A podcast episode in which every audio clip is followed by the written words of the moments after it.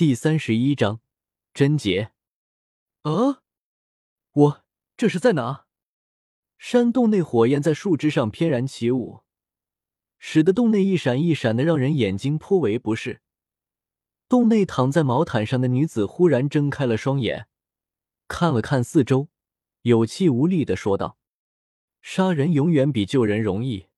荒虎没有叶时秋强，但他给女子的一道攻击。”叶时秋给了女子一道治愈之力，但这治愈之力至少要十几天才能治好女子呢。感受到自己受了重伤，但是没死，回想起当初的场景，再看看这山洞，秦叶知道自己是被人救了。嗯，这女子想要起身，却忽然发现自己的衣服被人换了，身上还缠绕着许多绷带，就连大腿处也是。而且自己现在穿着的是一件男士长袍，难道？女子赶紧在身上摸了摸，检查了一番，呼，还好，自己仍是完璧之身，红丸还在。呀啊！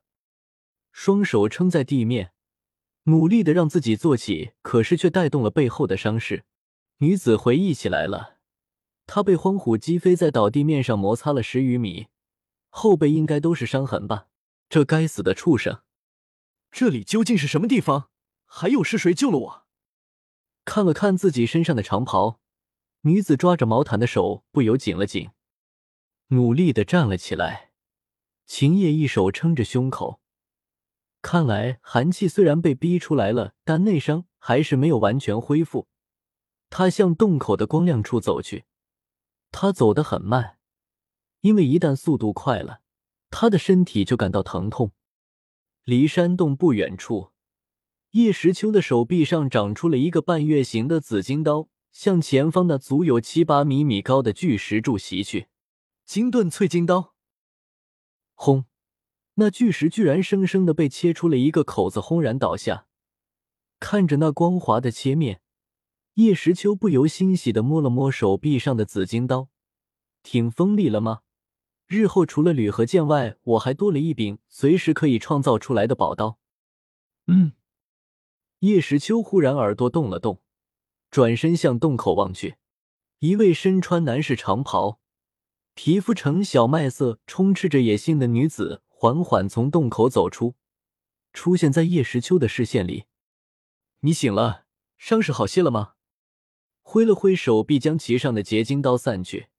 叶时秋一跃而起，跳到离女子三四米的位置，问道：“你，公子，你是？是你救了我？”秦叶问道。不过由于他的伤势并未彻底复原，所以说话有些停顿，而且一手放在胸口处，倒是平添了几分魅力。啊，是呀，昨日见小姐被一头荒虎袭击，在下便将小姐救了回来。些许小事，小姐不必放在心上。这倒是叶时秋的心里话，反正你全身上下都被小爷看了个精光，小爷也不好意思再要你什么报答。那我原来的衣服，秦叶尴尬的问道，脸上带着一丝红晕。啊，虽然早就知道会被问到，不过真到了这个时候，还真是没办法，硬着头皮回答吧，反正也没撒谎。那个。因为当时小姐全身多处伤口血流不止，不及时包扎的话可能，而且小姐体内还残留着荒虎的寒气，那寒气不断侵蚀你的五脏六腑，所以不得已，只好。叶时秋一脸自己是不得已而为之的表情，总不能说自己虽然没想这样，但这样正合我意吧？那，那你都看见了？女子的脸都能红出血来了。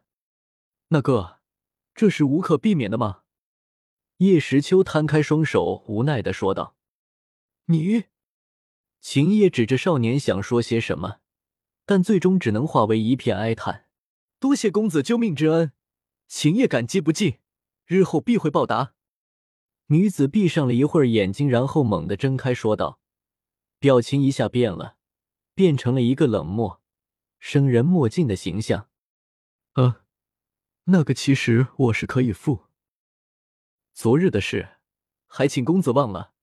公子只要记得，你救过我一命，而我欠你一命就够了。